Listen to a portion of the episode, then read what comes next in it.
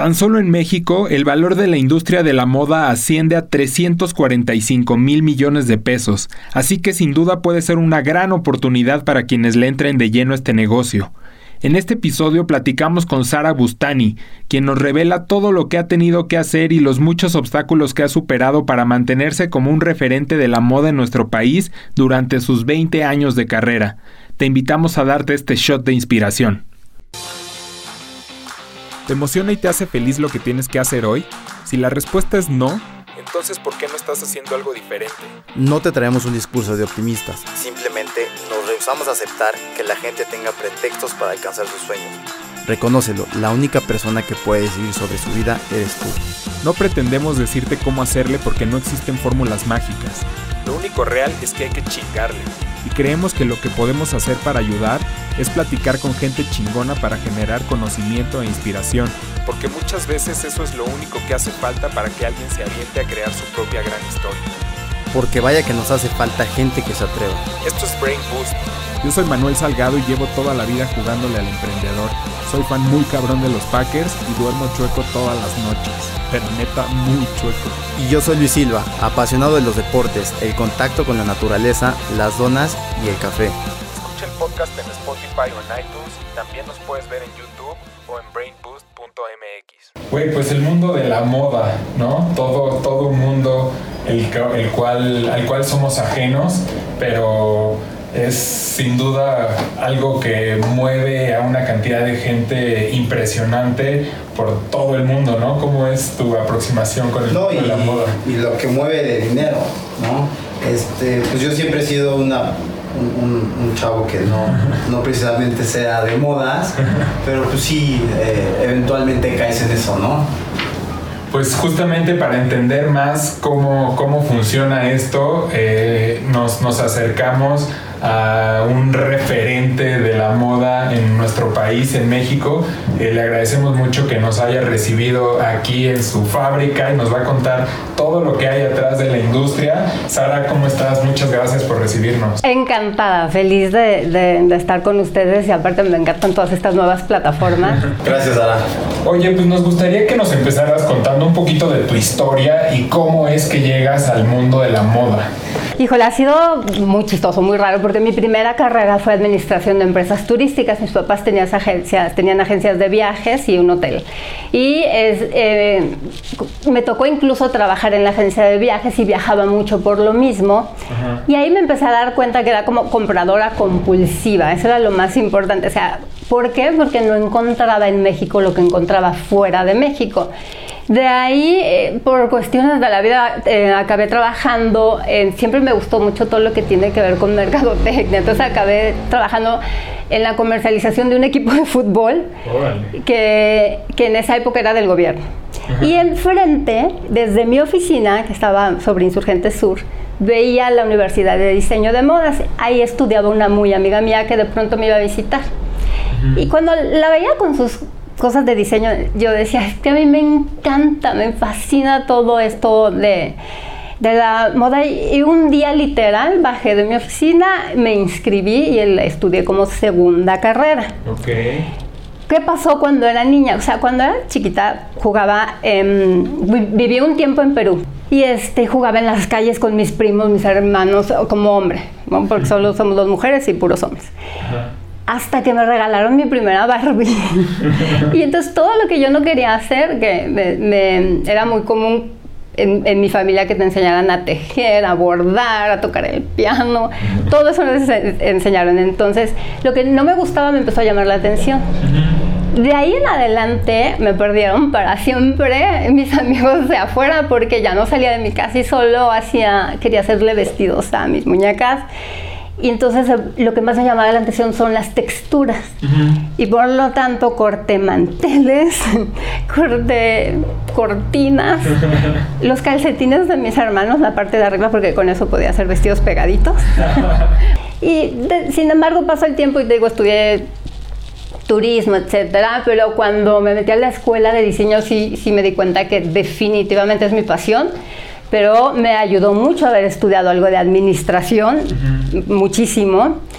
Y empecé de cero, o sea, me metí a estudiar y el día uno ya quería hacer mi primer vestido y apenas me estaban enseñando a hacer moldes. Es una carrera bastante pesada, no es tan ligera como, como mucha gente cree, es bastante pesada. Entonces, eh, con mis dos hermanos, los más grandes, yo este, inventaba y decía, esto está de moda, entonces hacía a veces unos tubos que eran unas faldas y ellos las vendían y, demás. Y todo eso fue cobrando forma conforme yo iba avanzando en, mi carrera de diseño. Hasta que, bueno, estaba casada, enviudé muy chiquita, como a los 27 años. Y este. Y cuando empecé este negocio como un poco de broma en el sótano de, casa de mi mamá, de ahí abarqué una de las bodegas del que era mi marido. Y luego él me decía, este, empecé a ganar dinero y comprábamos coche, cambié el coche de mi hermano y así. Y me decía, algo estás haciendo mal, ¿por qué no puedes ganar dinero así tan fácil? Le decía, no, ¿por qué? Yo, según yo, o sea, no le debo a nadie y yo creo que lo estoy haciendo bien. Y finalmente dejó sus negocios, que eran tiendas, y para encargarse de la administración de la, de la fábrica, ah, o sea, de ya ponerla como fábrica de ropa. Oye, perdón, pero cuando, cuando tú estabas trabajando en, el gobierno que entra, o sea, ¿en qué momento te sales ya para enfocarte? Todo? Cuando entraste a estudiar, fue cuando ya dejaste ah, ahí cualquier otra cosa. Todo, pero de un día para otro, o sea, y tenía un jefe maravilloso y mi trabajo era muy sencillo en realidad, y dije, ya, me inscribí, ya. Sara, antes de, de pasar al tema del negocio, eh, Hoy en día, si alguien quiere estudiar moda, ¿en dónde les recomiendas que estudien? Después de tu recorrido y tu experiencia que has tenido. Es una carrera universitaria. Yo estudié en, Janet Klein, es, eh, a nivel licenciatura, está el Unitec también, que lo tiene como carrera, está Centro, eh, me parece que la Ibero también, y de ahí eh, lo más importante es que estudies en la, en la universidad o la escuela que esté a tu alcance porque tengo muchas niñas trabajando conmigo que estudiaron en el CETIS, en el área de, diseño, y son mucho mejores que tal vez algunas que llegaron de una universidad y lo que querían era como mi puesto antes de aprender todo lo que tuve que aprender. Eh, no está mal, o sea, yo sí creo que esta carrera ahora, si no la estudias, ya no, ya no tienes eh, oportunidad. Ajá, ya, ya no hay forma de que tengas éxito en el mundo de la moda si no estudias la carrera, porque antes podías tener ser eh, mucho sentido del gusto y diseñar y dibujar muy bonito y lo que quieras, pero si no estás enterado de todo lo que hay alrededor, no hay forma de que tengas éxito. Te comen, te come cualquiera con los precios de las telas, con todas estas cosas. Si les digo que este es un mundo de hombres donde las diseñadoras mujeres tenemos muy poca presencia, sobre todo en México hay pocas diseñadoras mexicanas o cuántas te vienen a la mente así rápido, ¿no? Y pensaríamos que es, un, que es una industria de mujeres, ¿no? O sea, muy alineada a las, a las mujeres porque me imagino que son las principales consumidoras y nos cuentas que más bien es un tema de hombres. Es un mundo de hombres, tal vez no, eh, también en el diseño, porque hay muy buenos diseñadores mexicanos, pero también en el mundo de las telas, de lo que nosotros conocemos como habilitaciones, que son todos los cierres, los botones, todo lo que utilizas alrededor de una prenda. Todo está en manos de hombres, o prácticamente todo. Entonces, es, el mundo de la moda es un mundo de hombres donde no quiere decir que no tengamos la oportunidad de las diseñadoras, pero ser diseñador y dueña de tu empresa creo que es un y de tu propia marca no son muchos los casos. Eh, hay algunas que a lo mejor tienen una marca a nivel como boutique, ¿no? Este, pero así a nivel grande. En México ya hay varias diseñadoras que me da mucho gusto eh, saber que están chavitas, y este como Pink Magnolia y estas chavas que lo están haciendo muy bien. Eh, hay varias ya, pero con empresas grandes bueno, me atrevería a decir que soy la única. Wow, tú fuiste de las pioneras realmente en, México, ¿no? ¿Cómo, cómo es ese, ese proceso? Nos, nos, platicabas un poquito ahorita que pues con tu esposo vio que había ahí una oportunidad y decidieron ya entrarle, entrarle de lleno. ¿Cómo es que ven esa, esa gran oportunidad? Él le puso orden de alguna manera porque tenía tal vez esta visión más administrativa. También le, le invirtió y pusimos una fábrica muy grande. Pero también nos tocó, no sé si alguna devaluación o no sé, algo pasó, porque no, no era mi nombre, eran otras marcas las que manejamos en esa época, y bueno, la, ah, y eh, decidió este, cambiarse a vivir a Guadalajara, que nos fuéramos a vivir a Guadalajara, y dije, bueno, en Guadalajara la verdad es que también hay mucho mercado, para la moda, y él se iba a encargar ya de otras cosas, de otro negocio, y yo me voy a quedar con, con el negocio de la moda, ¿no? Pero me parece que fue una devaluación lo que nos afectó muchísimo y tuvimos que hacer otra vez la, fábrica de cero. Y justo cuando nos íbamos a cambiar a Guadalajara, enviudé en un accidente de coche, donde yo no estaba, estaba nada más él. Y entonces sí me tocó empezar de cero, porque ya estaban todas mis cosas en Guadalajara y ya no me cambié. O sea, me quedé en México y entraron conmigo mis hermanos, eh, mi hermano mayor y mi hermano, el que ahora lleva todo lo que es producción y mis hermanos más chicos estaban todavía en la, en la universidad. Y, este, y con ellos en, empecé otra vez de tener, no sé, 2.000 metros, una planta enorme, en 70 metros. Este, yo siempre he pensado, y esto de verdad aplica para cualquier persona, nadie o casi nadie, por lo, cuando platico con las personas, se prepara para que les vaya bien. Todo el mundo se prepara por si te vaya, por si te va mal. Entonces, por ejemplo, tienes un, eres actor y pones un restaurante, por si no hay trabajo de actor.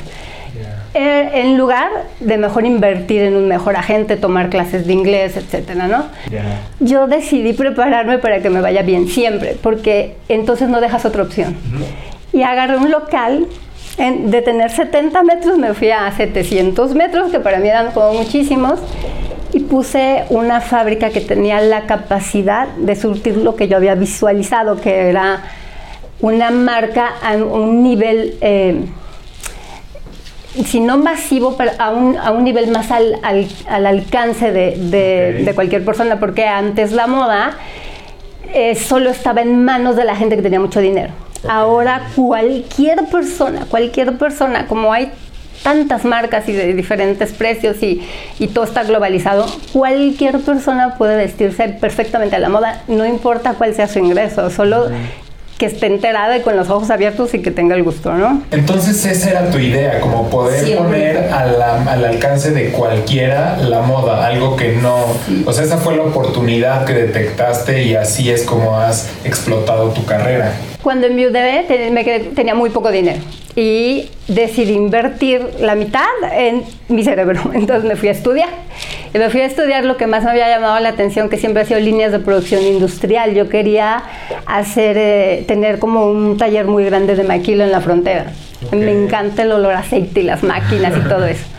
Más que diseñar, pero empezaron a ver todos estos problemas en el norte y en la frontera y así, y creo que dije, no, no es buena idea. Pero bueno, estudié eso en Nueva York y estudié en Milán eh, diseño de imagen, que apenas empezaban, ahí te creían, ahí contrataban un diseñador de imagen.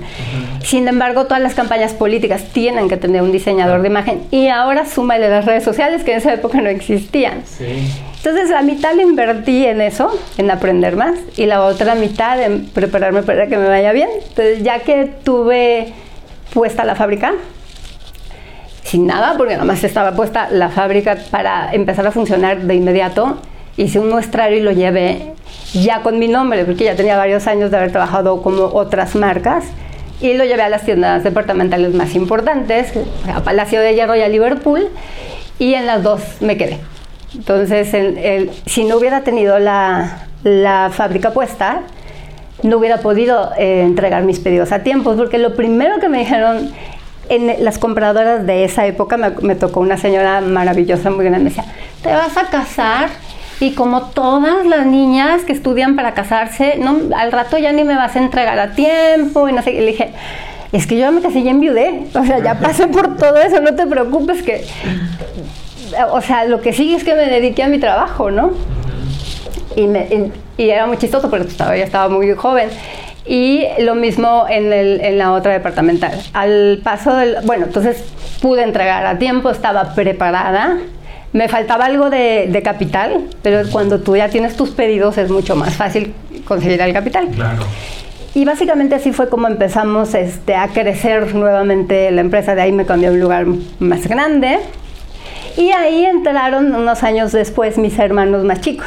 Uno se encarga de todo lo que tiene que ver con el e-commerce desde un principio y, fue el que se encargó de meter computadoras y todo eso en, en, la fábrica. Y el otro es este el director de la empresa, ya es el que si hay o no hay para pagar los sueldos, además ya al pobre le toca porque eso.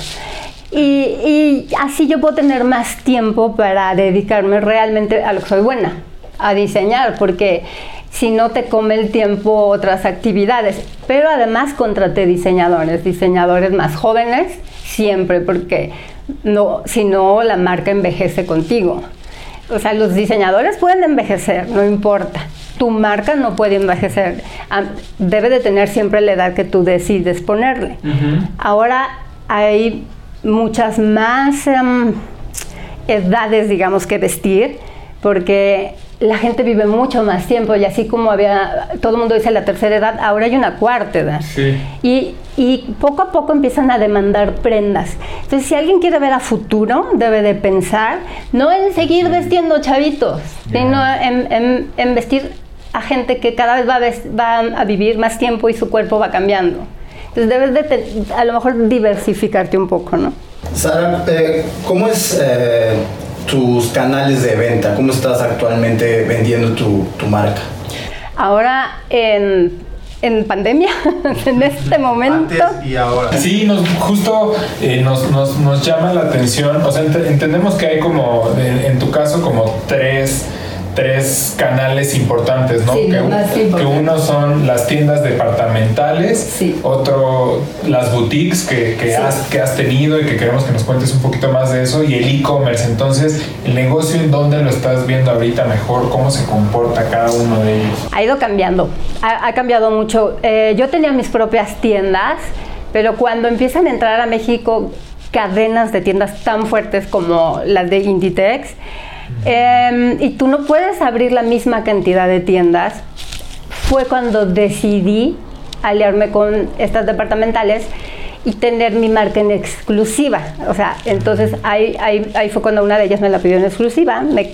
Me la pidieron ambas en exclusiva, me quedé con la que más volumen manejaba. Liverpool, ¿no? Exacto. Pero también estamos con Sears, estamos con Chapur, estamos con otras eh, departamentales que, que, tienen su propia línea, que, que lo que tuvimos que hacer, hacer es diversificar y tener diseños exclusivos para cada uno, porque si son bien celosos de que sus diseños no los tiene nadie y lo checan continuamente, así que no les puedes decir, este no lo tiene nadie y luego nada más le cambias ¿Y ni siquiera por internet lo puedes vender? No, sí, por internet. internet. en mi sitio engloba todas, todas, las, todas las colecciones y independientemente de que estén en sus sitios. Ahora, ¿qué pasa con estas grandes cadenas? Tienen eh, campañas de descuentos muy fuertes de pronto.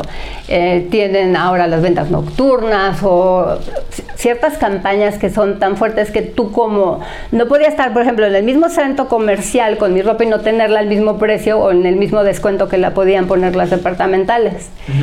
Además, en esa época yo eh, trabajé en televisión, que tuve la sección de moda en, diferentes canales de televisión por lo menos 18 años, creo que llevo ininterrumpidamente haciendo televisión sin haberme pensado nunca dedicar a eso, pero también manteniéndome siempre como especialista en el tema. No hablo de otra cosa más que lo que de verdad conozco, ¿no? Y em, bueno, entonces mis, mis, canales de distribución, esos son los más importantes, dejaron de ser las tiendas. La gente que iba a mis tiendas quería como verme ahí. Y tengo una hermana que es un año más chica que yo, somos muy, muy, muy, muy parecidas. Y entonces ella se encargaba de las tiendas.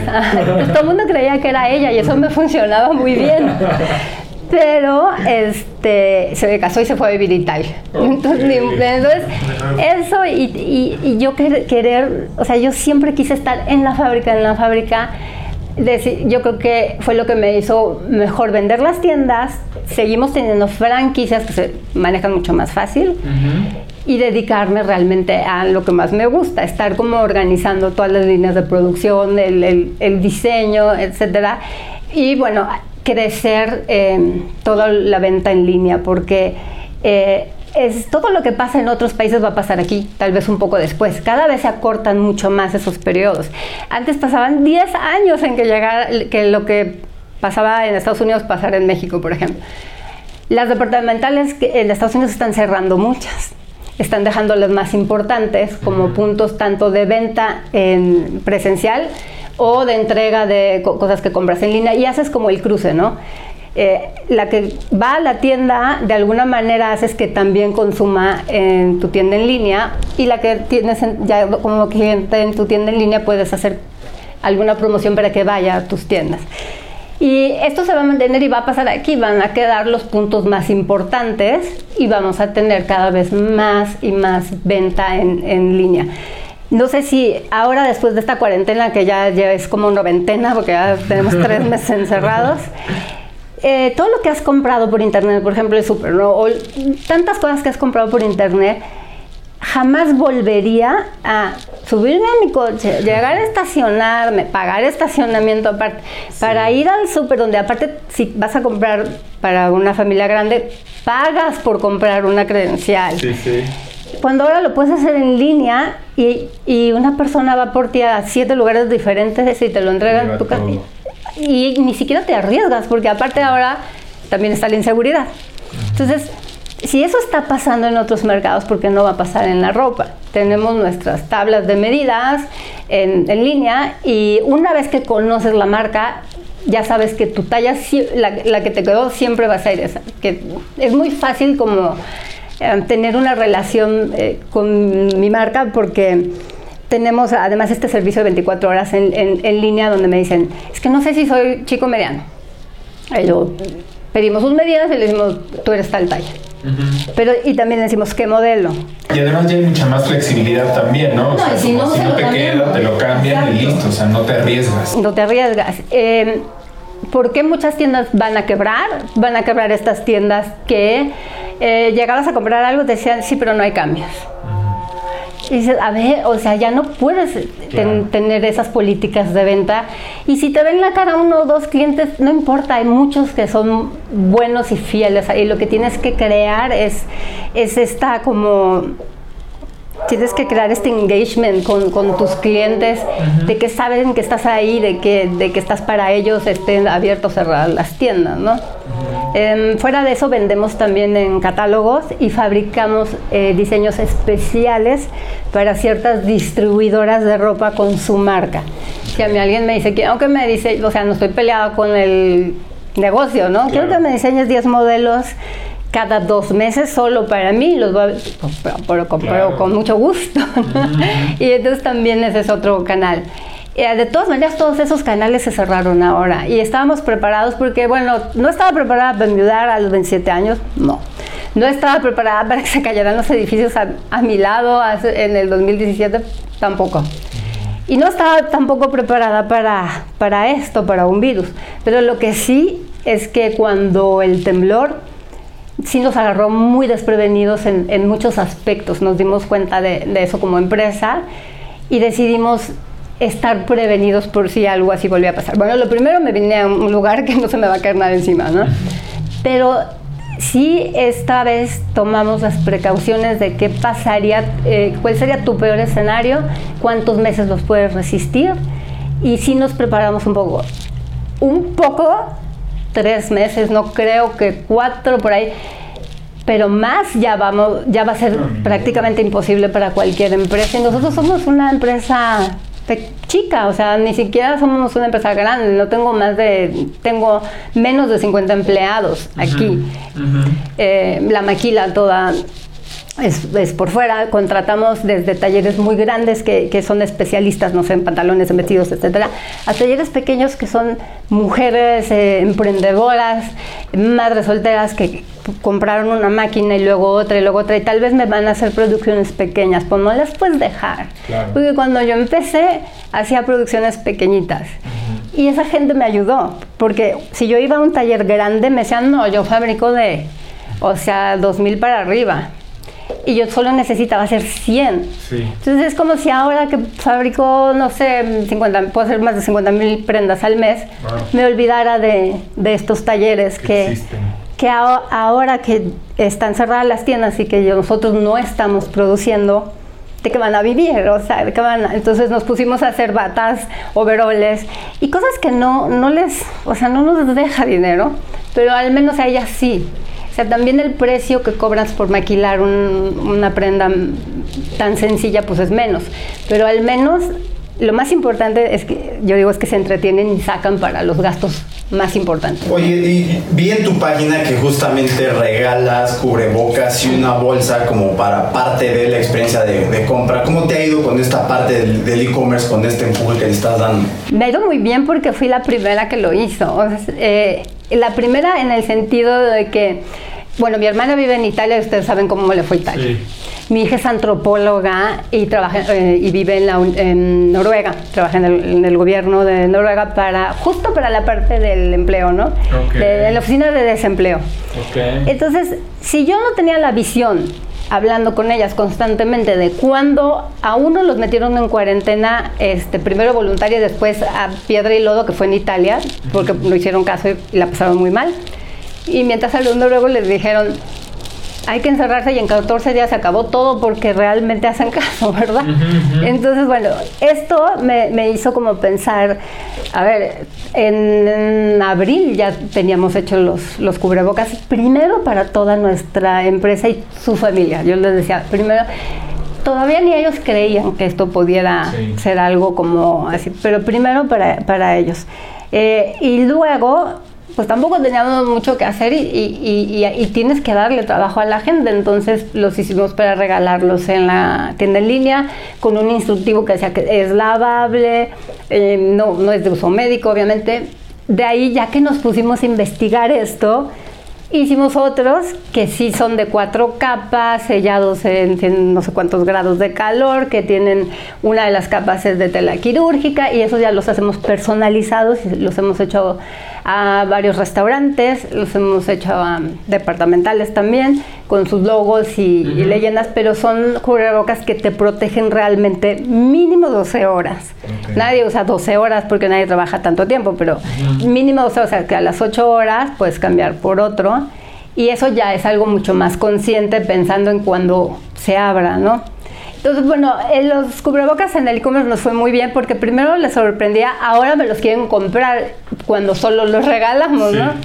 Y la bolsa eh, las había yo mandado a hacer, unas metálicas muy lindas, ecológicas, que deben de durar mucho tiempo para que la gente no usa estas bolsas ecológicas porque son feas. Sí. Ahorita se, las voy a enseñar. Y entonces yo no quiero ir al súper con una bolsa fea o a donde sea estas bolsas son muy lindas y, no te da ni pena para nada traerlas, sino que al contrario, entonces es, como... Le metiste moda lo que sabes hacer. Para que realmente el uso sea como, sí, sí, sí la voy a usar, ¿no?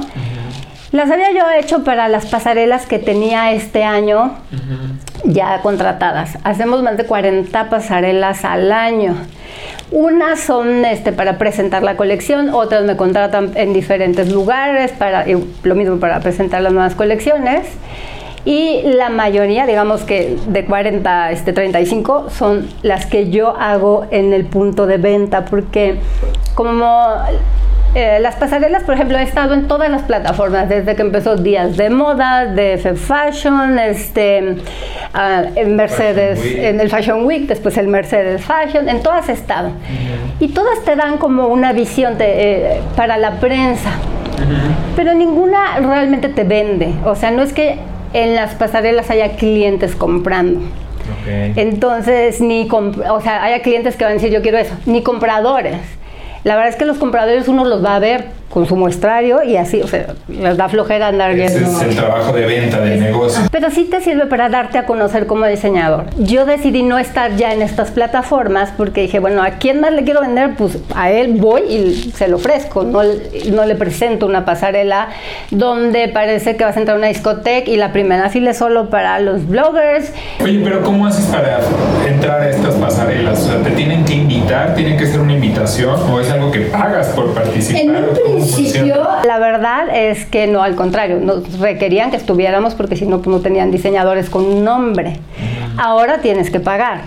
Y la verdad es que todas las pasarelas que yo he hecho siempre he tenido muy buenos patrocinadores. Tengo que ser buena comerciante. Entonces me buscaba patrocinadores donde ningún diseñador buscaba a lo mejor en aceite para coches y me decían, bueno, pero, o sea, pero es pues sí, pero necesitamos dinero y ellos sí, ellos tienen dinero y, y es muy fácil integrarlos, ¿eh? no creas, este, fue la primera en tener este coches como patrocinadores y demás, y ahora se llama Mercedes Fashion. Sí, claro. Eh, muchos patrocinadores que, que, nadie los tomaba en cuenta y que al sentirse tomados en cuenta en este mundo de glamour y demás, la verdad es que participaban con mucho gusto. Entonces, Ahora que presento mis pasarelas en el punto de venta, ¿qué quiere decir? Si a la venta en esta tienda eh, departamental en Veracruz y haces la pasarela junto a donde está tu ropa, o sea, es una pequeña pasarela con modelos, maquillaje, con música, con todo, y la gente que la ve se para y lo compra en ese instante, porque ya está.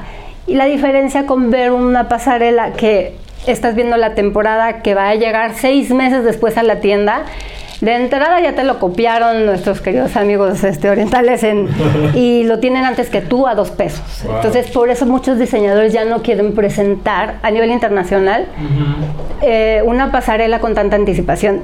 Ahora, con, la, con, este, con el virus, ya es, eh, ya es como algo internacional que se terminan las temporadas. Y esto tiene una lógica bien fácil. Eh, ¿Qué pasó con toda la temporada de primavera-verano? Si la gente estuvo encerrada, ¿no? Todavía en México tenemos un clima bastante lindo todo el año, pero en Europa donde son muy marcadas, se les, no, se vendió ni una prenda. O sea, ¿cómo vas a vender algo de calor cuando dura tan poco el, el verano? Ya están abriendo y es probable que se rescate algo, pero normalmente yo en junio lo que tengo en tienda son los avances de otoño, porque ya, no, ya no tiene nada que ver con las prendas de verano, ¿no? Y en agosto pues, ya estamos prácticamente en, en, otoño, pero ya con los avances de invierno. Entonces, ¿por qué se acaban las temporadas? Porque si hay un segundo brote en invierno y tú con cuello alto y manga larga y te vuelven a encerrar dos meses cuando ya va a empezar a hacer calor, te quedas con todos tus abrigos y entonces, en el mundo vamos a hacer algo que hace mucho tiempo se hace en Europa. El concepto de prenda sobre prenda. Te vistes prenda en capas, prenda sobre prenda, y eso te hace que te adaptes al clima, tú te adaptas al clima, y cada colección va a ser, al no tener temporadas, puedo hacer una presentación al año lo cual va a bajar muchísimo los costos y también el impacto ecológico que tenía la presentación de estos desfiles, porque muchísima gente, sobre todo los editores de moda y demás, viajaban por todo el mundo para seguir todas las semanas de la moda. Bueno, baja mucho ese impacto. Eh, no es necesario real, real, bueno, no va a haber pasarelas hasta que no haya una vacuna, eso es un hecho. Y tal vez nunca regresen, no lo sé, o sea, nunca como, como pensamos porque mm, si las podemos hacer y si nos acostumbramos a ver las cosas en, línea y, estamos ya, por lo menos yo contratando editor y camarógrafo, bueno, un, buen productor buscando para eh, hacer mi pasarela en, digital.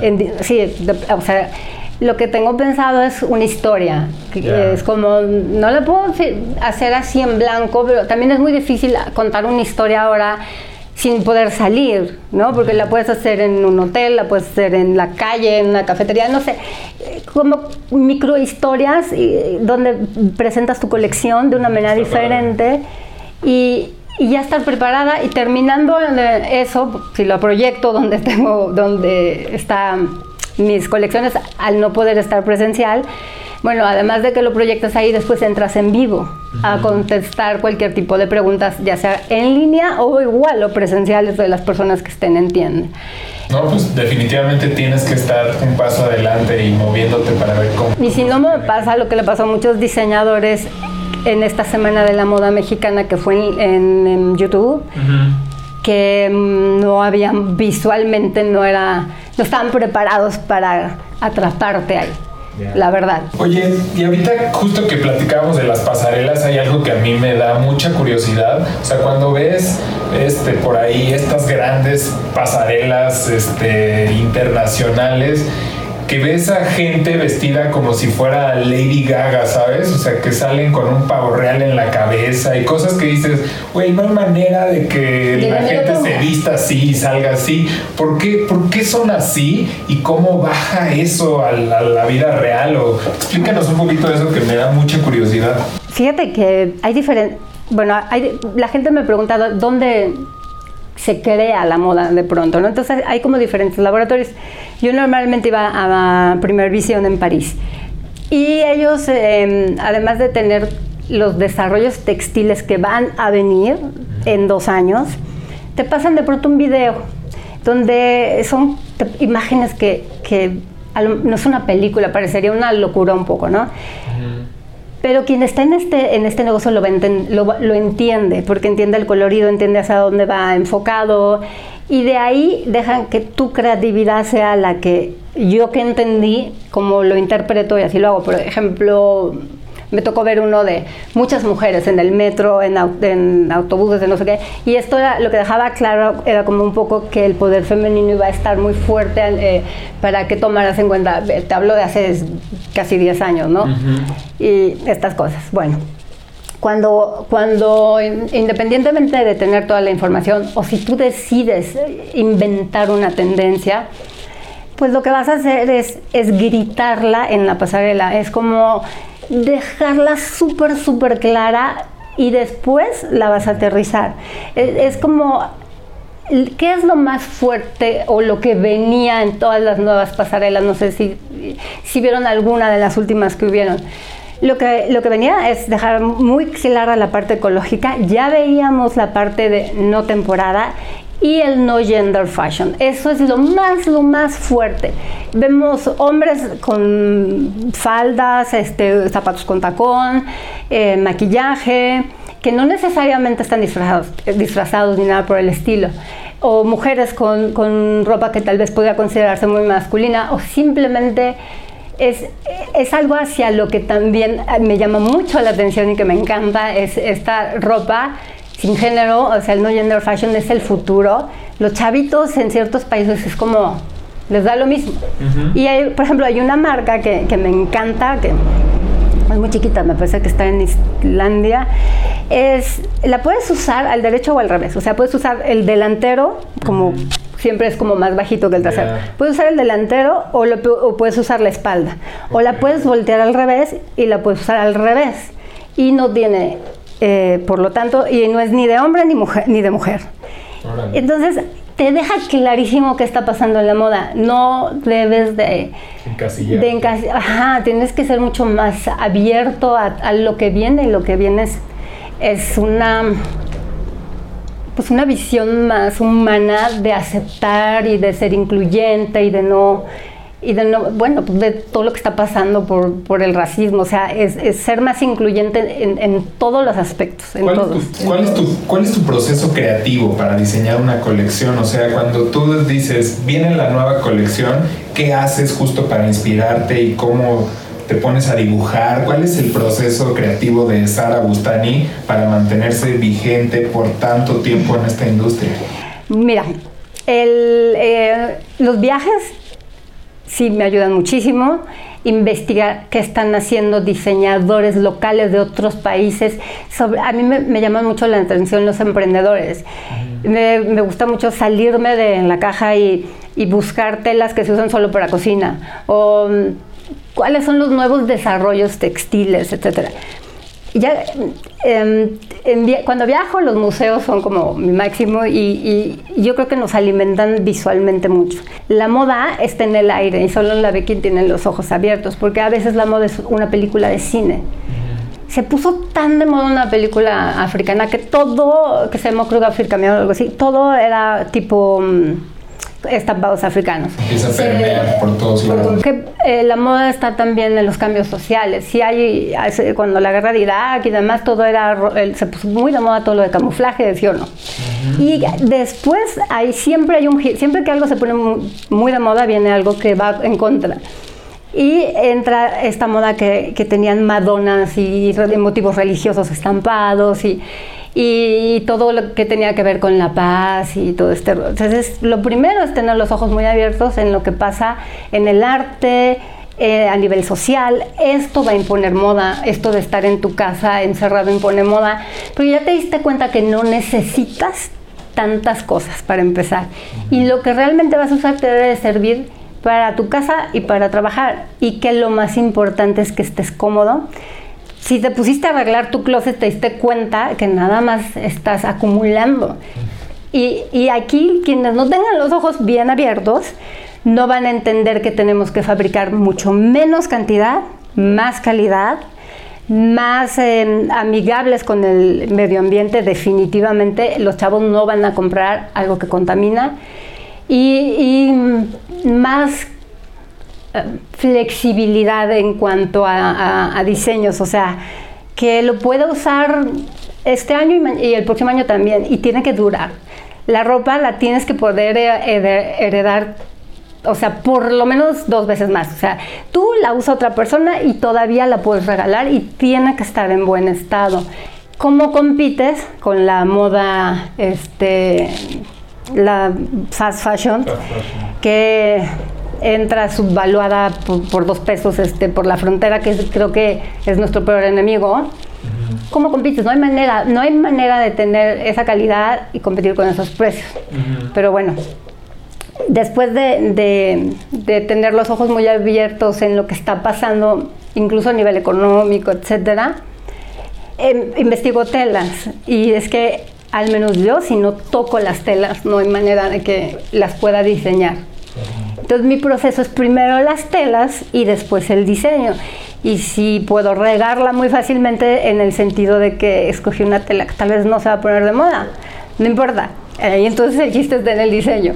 Pero si la sentí y la toqué y la estiré y la jalé y demás, es porque sí va a funcionar. Si no, no. Es como ya es como un oficio tantos años en, esta carrera, ¿no? Y el diseño tuvimos que cambiar a, hacerlo casi como cirujanos, porque te pones, o sea, yo ya podía exportar y he exportado de hecho ya a muchas tiendas en Estados Unidos y en Europa y, y, a veces estamos pensando, volteando a otros lados y no volteamos a ver nuestro país, que es un que está atacado por miles de cadenas porque somos muy compramos todo. Entonces decidí frenar eso y dije, hasta que no de verdad eh, abarque todo el país realmente bien, no voy a seguir buscando eh, exportar, que la verdad es que ahora está muy fácil pues, en línea, ¿no? ¿Y qué hicimos? En el sur la gente es diferente, en el centro la gente, las mujeres son diferentes y en el norte son diferentes. Están altísimas, hay bajitas y hay más, más como curvilíneas. Entonces decidimos tener una colección que fuera muy adaptable hacia el sur, otra muy adaptable hacia el centro y, también otras muy adaptables para las grandotas. Y en todo, ya que, ya que tenemos prendas para todo este tipo de mujeres, vemos el muestrario y, decir, y como conformamos, de manera que aunque eres chaparrito y vives en el norte, siempre vas a encontrar algo que te quede. Pero yo siempre he dicho que si algo no te queda bien a ti como cliente, es culpa del diseñador. No es culpa de tu cuerpo, no es que porque estoy gorda y nada me queda, es porque no pensaron en un cliente como tú y no hicieron un diseño que te hiciera sentir bien con tu cuerpo. No es culpa de las personas. Luego nos culpan a los diseñadores de que este, la, anorexia es culpa de los diseñadores porque solo hacemos ropa para flacas, las revistas solo publican flacas y así, ¿no? Y la verdad, la realidad es que un diseñador necesita un gancho para exhibir su ropa y un gancho es una modelo, digo, diciéndolo básicamente. Sí, sí. Y tú en tu casa he visto mil veces, y díganme si no, niñas de 5 años que la mamá está en el espejo y le dices, ¿me veo bien? ¿Me veo, no me veo gorda? ¿Me veo flaca? A la niña de 5 años. Y ese mensaje es el que causa los problemas, no somos nosotros. Eso está en cada, en cada casa, no es el mensaje ni la publicidad. De cualquier manera, yo quité la talla cero, y mm, yo sé que hay niñas muy sanas, muy delgaditas, que no van a encontrar su talla en mi marca, pero ya habrá marcas especiales como hay para tallas extras, para, para niñas que cada vez son más delgadas, pero sanamente, ¿no? antes de cambiar de tema, y tocas un tema para mí muy importante para, para todos, yo creo, las telas de eh, amigables al medio ambiente. ¿Cómo estamos como país en esa parte, no? Y te lo pregunto porque lo has, lo has dicho muy bien, tú siempre vas como un paso adelante de todo. Y hemos encontrado que ya hay tiendas y ya hay empresas que si no es una tela amigable al medio ambiente, no te lo aceptan no me voy a esperar a que una tienda departamental decida, a partir de hoy yo voy a hacer 70 u 80% este, sustentable o lo que sea, y ya no voy a comprar nada que sea de esto, no, me voy a esperar. Voy a ir cambiando desde ahora. Entonces, ¿qué es lo que hago? Mis proveedores de telas, ya saben, y, tienes que educar a cada uno, porque muchas telas son importadas. En México la, la, industria textil sufrió mucho tiempo por lo mismo, por la entrada de telas de, de China y demás. Entonces, estas telas, eh, aunque sean importadas, si tú le dices, si tu tela no es, este, por ejemplo, que todo el mundo cree que el algodón es súper ecológico y nombre, o sea, es el menos ecológico, a menos que sea algodón orgánico, porque desde que lo siembran, lo recogen, hay que teñirlo, hay procesos químicos, etcétera. hay telas hechas de fibras recicladas como el tencel, hay, hay muchas opciones que podemos tener. Hay el upcycling, que es algo muy interesante. Todas las fábricas se te queda algún modelo, porque todos alguna vez pues creemos que se va a gustar y no gusta. El upcycling es rediseñar algo que ya está hecho, que no necesitas comprar tela y volver a hacer el proceso tal vez de maquila completo, rediseñarlo y volverlo al mercado. Y hemos tenido éxito haciendo eso. Justo entraban nuestras primeras prendas upcycling en junio a departamentales. Entonces lo más seguro es que estén por ahí hasta agosto con una etiqueta especial. Es como darle una una vida más larga y para esto integras a alumnos de, de escuelas de diseño de moda, que es bien fácil, a lo mejor es muy fácil crear algo desde cero. Al menos a mí me parece un poquito más fácil. Pero rediseñar sobre algo que está hecho es mucho más difícil. Eso es, es, mucho, mucho más difícil. Pero se puede. Entonces, eh, eh, teniendo estos procesos de colaboración, además los haces conscientes de, que tienen que ser ecológicos. Eh, estamos calculando que en unos dos años podamos tener pues el 70% eh, de telas más eh, sustentables y desde un principio no hacemos prendas de piel, nuestros jeans no tienen tratamientos químicos, utilizan solamente la mínima cantidad de agua. La mezclilla ya se va a vender sin ningún tratamiento, así tiesa. Y nos vamos a acostumbrar, porque eso es lo que les gusta a los chavos. Y nos vamos a acostumbrar, nos vamos a poner y a la segunda lavada o tercera se va a ir suavizando. Pero ya como con tu vida misma. a eso de que tus pantalones se paran solos va a ser una realidad. Entonces, eh, Sara Conceta dijo que para el 2030 ellos iban a ser más sustentables.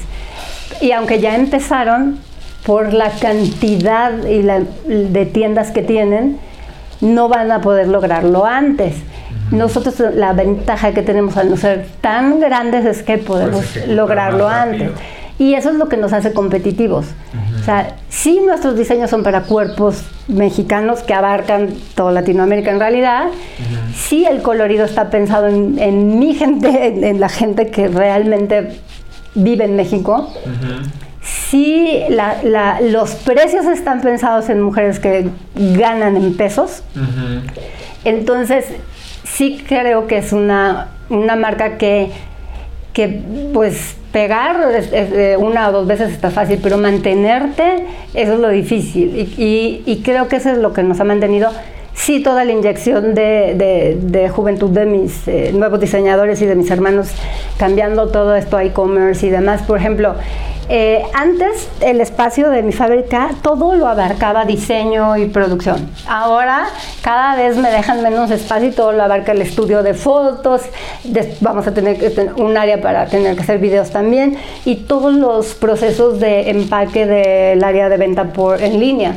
Entonces, ellos, si tú ves que te están comiendo espacio físico, es que ahí está tu negocio. O sea, no, no en, si te aferras a lo anterior, eh, pues no vas, yo digo que sí estás destinado a, a desaparecer. Oye, y justo algo que has hecho increíblemente bien en tu carrera es justo trabajar en, en tu imagen como tu marca y justamente parte muy muy importante es que pues todo el mundo te conoce porque supiste, o sea, llegaste a la televisión y has estado presente como nos has estado platicando muchísimos muchísimos años ahí, entonces ¿cómo cómo logras eso? O sea, ¿cómo, Con un accidente. de plano? ¿Por qué? Cuéntanos, Sí, ¿cómo llegaste a la tele y qué ha representado? ¿Hace cuántos años fue el Mundial de París? 98. Fíjate. En, ay, 98, ¿cuánto tiempo pasa? Estaba em, con el equipo de Televisa, porque en ese entonces era novia de Derbez y él hacía cosas eh, para los mundiales y no sé qué, ¿no?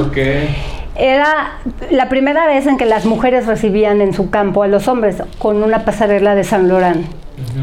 Eh, en, en una eh, cancha de fútbol y lo cual me llamó muchísimo la atención entonces por lo, pues, me- aparte de que como diseñadora había es- estudiado todo eso desde antes no o sea sabes que fue el creador del smoking de mujer y todas estas cosas como y, y sabía como el, el El por qué eh, era tan importante es esta percepción de que las mujeres recibieran en su cancha a los hombres, ¿no? Ok. Y era una retrospectiva de, de los diseños más importantes de San Laurent.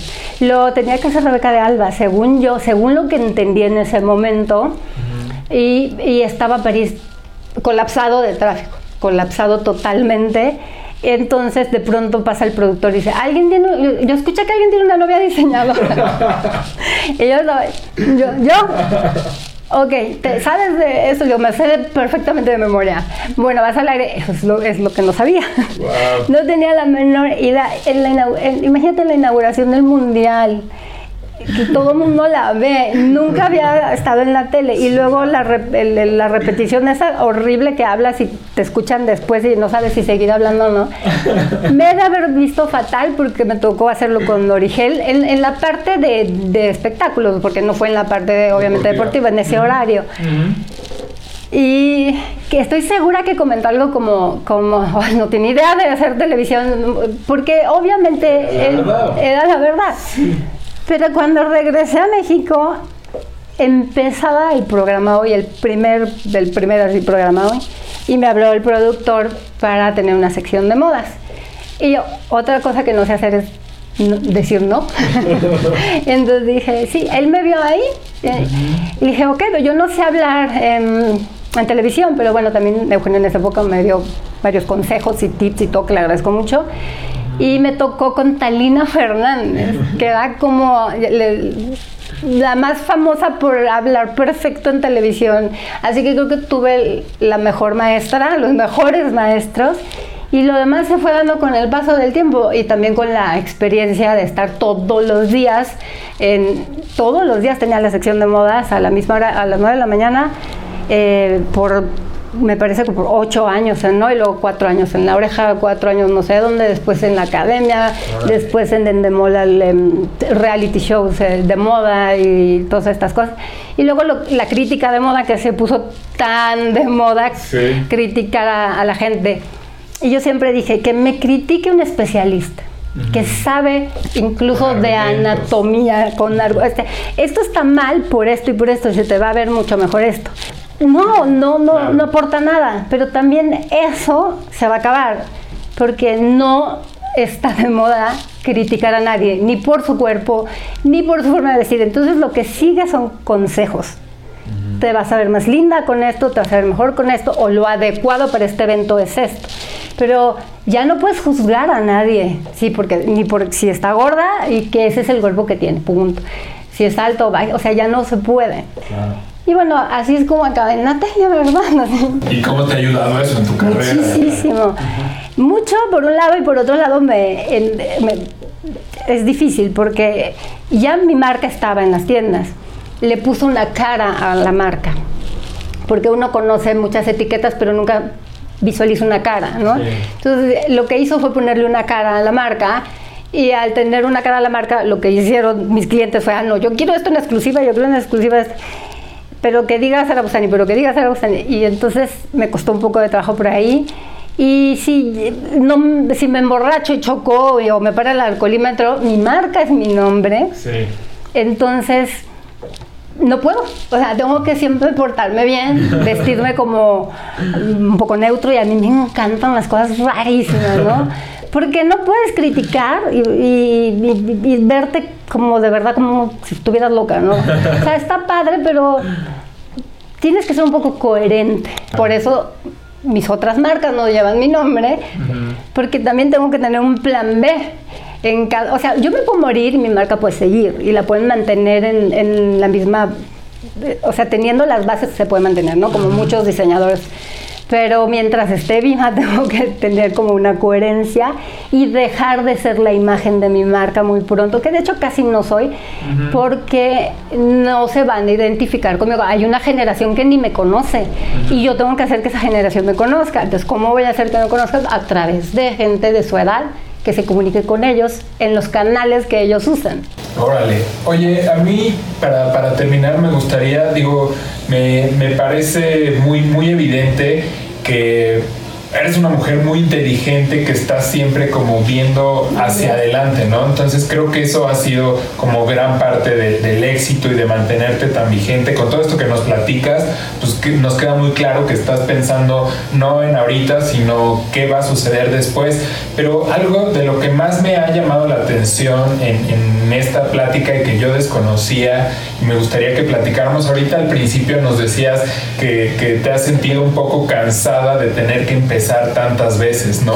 Entonces nos estás contando cosas muy fuertes ahorita, como la muerte de tu esposo, nos contabas que cuando el temblor de 2017 tu, tu fábrica quedó prácticamente inservible y tuviste que empezar de cero, ahorita esto del coronavirus, o sea, han sido momentos súper difíciles en tu carrera, en los cuales la verdad hubiera sido muy fácil tener un pretexto para decir, no fui yo, este, se murió mi esposo, no fui yo, se, ¿sabes? Se cayó la ciudad. O sea, ¿cómo trabajas esta parte de, esta, esta mentalidad para, para decir, pues si tengo que empezar de cero, lo voy a hacer otra vez y me voy a levantar otra vez? Porque eso de verdad es, de admirarse y de, aplaudirse, porque muchas veces desde afuera o cuando alguien te ve en la televisión haciendo comentarios de moda dos minutos, hay quien puede, quien puede pensar, ay, seguro la tuvo muy fácil, es una mujer muy guapa que llegó a la televisión y,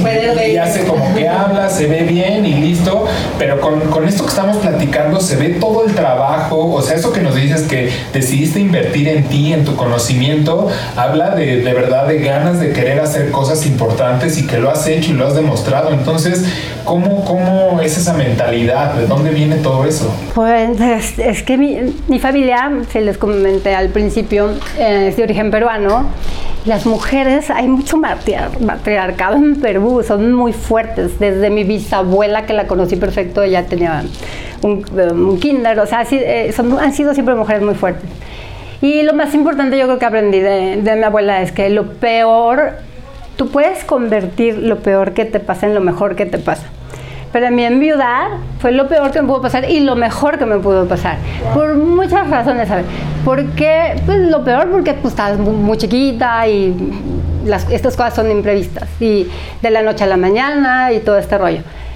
Eh, lo mejor, no tuve que vivir un matrimonio con pleitos ni nada de esto. O sea, es como... Encontrar el lado positivo. Exacto, o sea, eh, si me, tal vez hubiera eh, seguido siendo la esposa de y, me hubiera, eh, estaba muy recargada, no, tenía que hacerlo sola.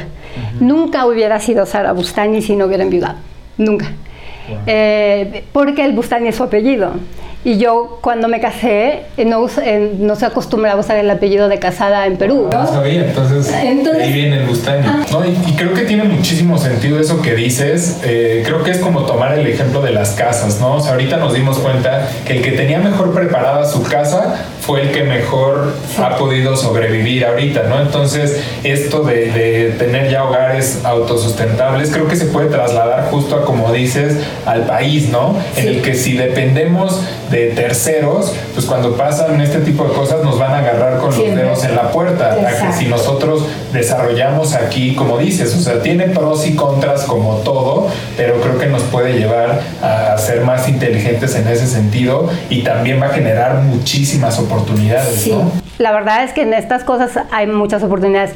Nos tocó casi tomar una maestría de saber por qué es esa tela, por qué eh, es no tejida, o sea, por, por qué tienen que usar esa tela los doctores y cómo la podemos mejorar. Y al aprenderlo yo se lo tengo que transmitir a, mi, a, todos mis empleados. Entonces ellos están aprendiendo también. Entonces creo que es como un aprendizaje que se va a ir filtrando. Hacia allá veo el futuro porque la moda no va a desaparecer. Mi, mi marca no va a desaparecer. Pero definitivamente va a bajar muchísimo su producción porque no, no podemos seguir pensando que vamos a vender las mismas cantidades. Voy a tener otra marca que sea sin no gender, sin género eso es como un futuro inmediato que te da lo mismo si te vuelve a tocar estar en su casa, si te vistes de hombre o de mujer, ¿a quién le importa? El chiste es estar cómodo y seguro, ¿no? Bueno, ese es como proyecto de marca que la vamos a tener muy rápido. Ya estamos sacando muestras y demás. Estábamos ya trabajando con varios influencers este, que están muy en pro de esto. Ya lo estábamos haciendo cuando, bueno, entró este, el virus.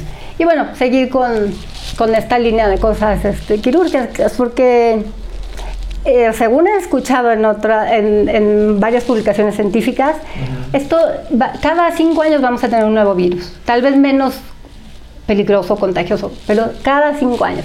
Y nunca vamos a saber si va a ser peor o menos o más ligero. Entonces, también voy a estar preparada para un próximo virus, por si acaso. Eso es la parte que a lo mejor como mujer nos, nos, saca de que lo peor que te puede pasar puede ser lo mejor que te pasa en la vida, ¿no? Wow. Sí, pues yo quisiera eh, agradecerte porque seguramente vas a salir muy bien de esta etapa, porque así lo has hecho en otras situaciones. Eh, con la fuerza que haces y con el compromiso, y con el compromiso no solamente con, contigo y con tu familia, sino con tus trabajadores y la familia de, los, de tus trabajadores, y no solo eso, sino también tus proveedores que fácilmente alguien puede decir, pues bueno, pues tú eres mi proveedor y yo veo por, por lo que es mío, ¿no? Pero también te preocupas por seguir esa cadena, seguir educando y seguir generando. Seguramente te ven muy bien. Agradecerte por el tiempo porque es una plática que nos ha dejado muchísimo, más allá de Sara que conocemos de la tele, una Sara eh, emprendedora que se preocupa por México, por la familia y por la situación que estamos, ¿no? Sí, muchas gracias, no, me encanta, me encanta estar con ustedes. Y ahí ya ni les conté que aparte tuve mi hija a los 15 años, o sea, de ahí es que todo el mundo cree, no, pero ha de tener como 100 años. No, lo que pasa es que empecé a trabajar muy chiquita, nada más una y es la que vive en Noruega. Entonces también ha aportado mucho como antropóloga social, ha aportado mucho al diseño de, de, la marca, ¿no? A enseñarme a comunicar las cosas. Oye, Sara, y justo, digo, sabes que la línea de este proyecto que, que tenemos es justo poder motivar, incentivar a la gente a que hagan lo que les apasiona, porque pues es, es en este tipo de historias cuando vemos, o sea, nos queda clarísimo que vives y transpiras la moda, que es tu pasión, y eso te ha llevado a todo, a todo el éxito que has tenido y a vivirlo de esta manera. ¿Tú qué le dirías a la gente, ya sea a todas esas personas que les interesa tal vez la industria de la moda o lo que sea, porque creo que esto es universal, ¿no? O sea, simplemente el encontrar tu pasión, ¿qué crees que, haga falta o qué les dirías para que se avienten? Lo más importante es, que eh, estén preparados. Si no tienes la carrera ya no es como antes. Mm, a lo mejor nuestros papás hicieron negocios sin terminar una carrera. Nosotros no y nuestros hijos mucho menos. O sea que los chavos de verdad, de verdad van a tener que sí sí tener una carrera, porque si no, no va ni en la moda ni en ningún otro lado. Dos, ah, piensen fuera de la caja, o sea, que realmente se atrevan a emprender fuera de lo que hay.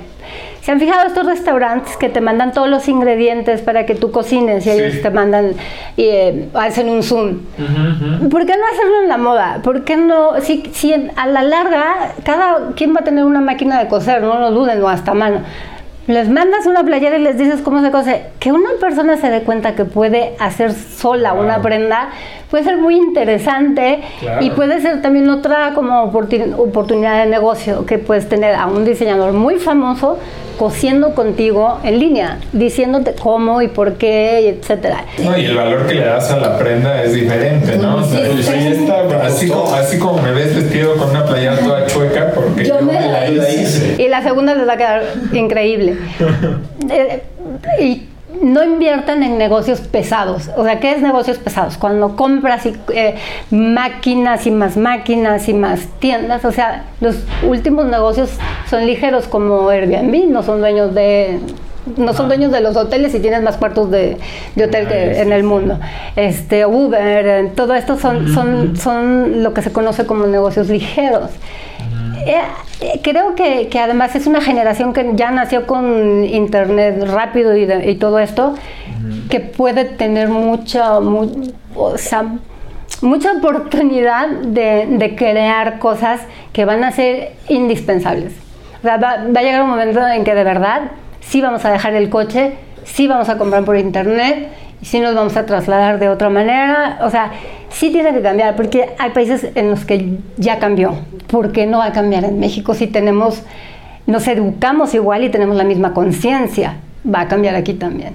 Sara, pues de verdad mil gracias por darte el tiempo de compartir todo esto con nosotros y como decía Luis, de conocer a esa otra Sara emprendedora y echada para adelante. Muchas felicidades por todo lo que haces y sobre todo gracias por compartirlo. Gracias chicos, y aparte, no importa que ustedes se hagan viejos, pero siempre tengan mente de niño. Eso es creo que lo que más ayuda. Eso es creo que lo que más ayuda. Muchas gracias. Padrísimo, gracias. Escucha el podcast en iTunes o en Spotify. También estamos en YouTube o puedes encontrar todo lo que hacemos en brainboost.mx.